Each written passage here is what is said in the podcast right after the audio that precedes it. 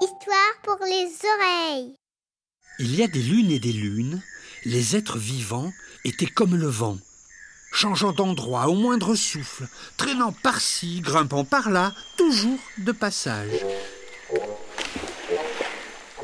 Et quand on voulait s'arrêter plus longtemps, on était bousculé, délogé par les autres.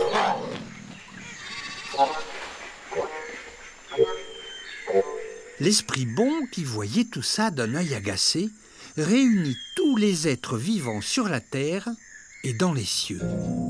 Mes amis, vous vivez comme le typhon, la tête à l'envers. Vous ne savez où dormir, où manger, où jouer. Je veux donner à chacun d'entre vous un endroit sur la terre ou dans les cieux qui sera son logis. Hommes et animaux, tout le monde approuva l'esprit bon. Eux aussi en avaient assez d'errer éternellement à travers terre et ciel, Dites-moi donc où vous désirez vivre. dit l'esprit bon. L'homme s'approcha. Donne-moi une maison et un champ. L'esprit bon hocha la tête en souriant. Tu les auras, homme.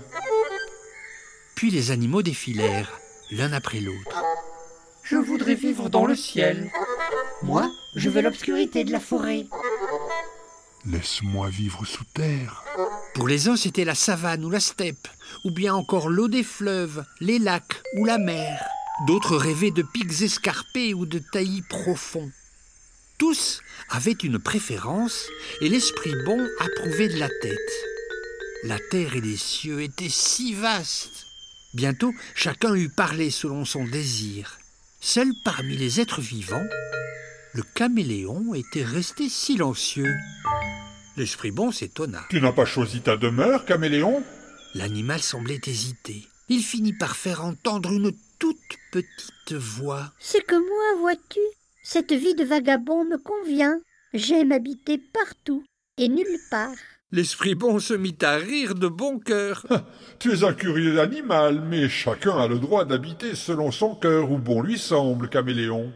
Depuis cette époque, les êtres vivants se sont partagés la terre, les eaux et les cieux. Les animaux courent la savane, survolent la forêt ou nagent dans le fleuve. Et l'homme vit dans sa maison, entouré de ses champs. Quant au caméléon, il est chez lui partout.